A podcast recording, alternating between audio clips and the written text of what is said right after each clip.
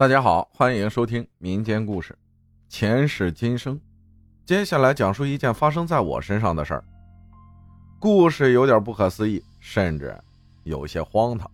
二零零二年，我读高二，学校位于辽宁省盘锦市的一座小县城里。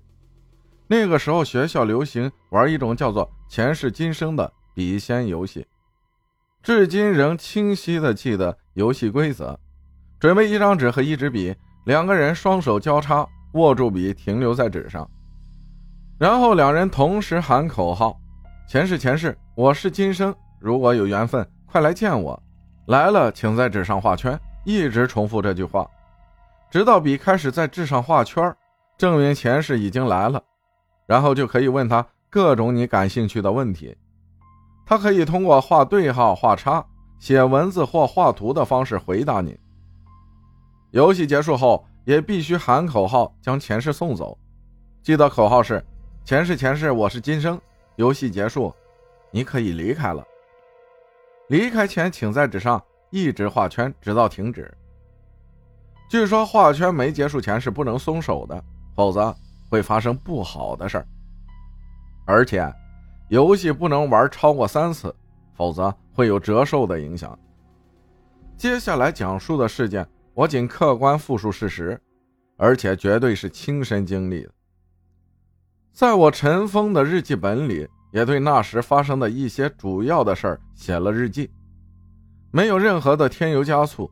是否有一定的科学解释，请大家自行裁断。第一次，我是和同桌一名男生在课桌上一起玩的这个游戏，很顺利，也很快就将前世请来了。记得我问了很多问题，他都做了回答。至于问的问题有没有实现，请听我慢慢道来。首先，我问前世的身份是什么，他写字了两个字：地主。然后我问他拥有多少亩地，他写了数字一千。因为当时母亲在商场里开了一间鞋店，因此我问他家里今天能卖多少双鞋，他写了数字七。后来晚上回家问了母亲。至于真实卖了几双，已经不记得了，但肯定不是七双。我又问他我什么时候能结婚，他写了数字二十一。当时我还在怀疑，二十一岁我应该上大学二年级，怎么可能上学就结婚呢？所以也问了同桌什么时候能结婚，他也写了数字二十一。心想，看来可能谁问结婚年龄都是二十一。难道前世认为天机不可泄露吗？真实情况是，我二十一岁上大二的时候遇到了现在的老婆，我们相处了七年，在二十七岁时正式步入了婚姻的殿堂。后来我又问他，我以后参加工作了，工资多少钱？他写了数字三千一。我又问他，我老婆呢？他写了数字三千七。当时还有点沾沾自喜。还有点小小失望。沾沾自喜的是，因为按二零二零年的物价水平，我们县城里的楼房是一千五一平，公务员的工资也才两千五左右，那三千一百元是也不少的收入了。后来物价飞涨的事情，谁又能预料得到呢？小小失望的是，我老婆的工资竟然比我还高。后来真实情况是。二零一零年毕业后，我和对象去北京发展，我们分别就职于两家金融公司。我每个月的工资是三千四百元，算上每月四百多元的饭补，再扣去七百左右的五险一金，开到手的确实是三千一左右。我对象的工资是四千元，每月也有饭补四百元，不过是打在食堂卡里，再扣去七千多元的五险一金。开到手里，加上饭卡里的，也有三千七百元，这是比较神奇的地方。但当时的物价，家乡的房子已经三千元一平了，家乡公务员的工资也大概四千元左右了。接下来轮到我同桌提问了。回忆起来，我只记得他问的一个问题，就是问他的前世身份。前世在纸上慢慢进行画画，先是画的身体像是一种动物。直到最后一笔画了犄角的时候，我们才恍然大悟，纸面上栩栩如生地画出了一头牛。我们马上与前世确认，问道：“前世，前世，请问是牛吗？如果是，请画对号；不是，请画叉。”结果他画了个对号，简直不可思议。网上说是潜意识驱动比赛动，但有谁的潜意识希望自己的前世是头牛呢？同桌显得有些闷闷不乐。至于这场游戏其他问题，已经记不清了。能记住这些，也是印象比较深的，同时也是在当年日记本里记录的。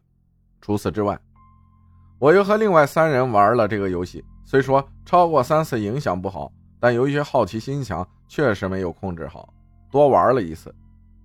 剩下的三次，我只记得一些奇妙的细节，请再听我慢慢道来。第二次，也是和同学一起在课桌上玩的。问他前世是什么，他在纸上写了一个大大的“鸡”字，有半个烟盒那么大，字迹很工整，横是横，竖是竖，点是点。当时我还在想，这前世是假的吧？是来捉弄我们的吧？第三次是和高三一位学长在他的寝室玩的，同样问他的前世是什么，于是他在纸的中心为起点开始画圈，一点一点往外蔓延。在圈的最外围画了一个类似于头的形状，上面还画了两个点，第一眼看上去像一条盘踞的蛇。于是和他确认，他否认，并画了个一个叉，然后又重新拿了一张纸请求重画，他还是按刚才在画。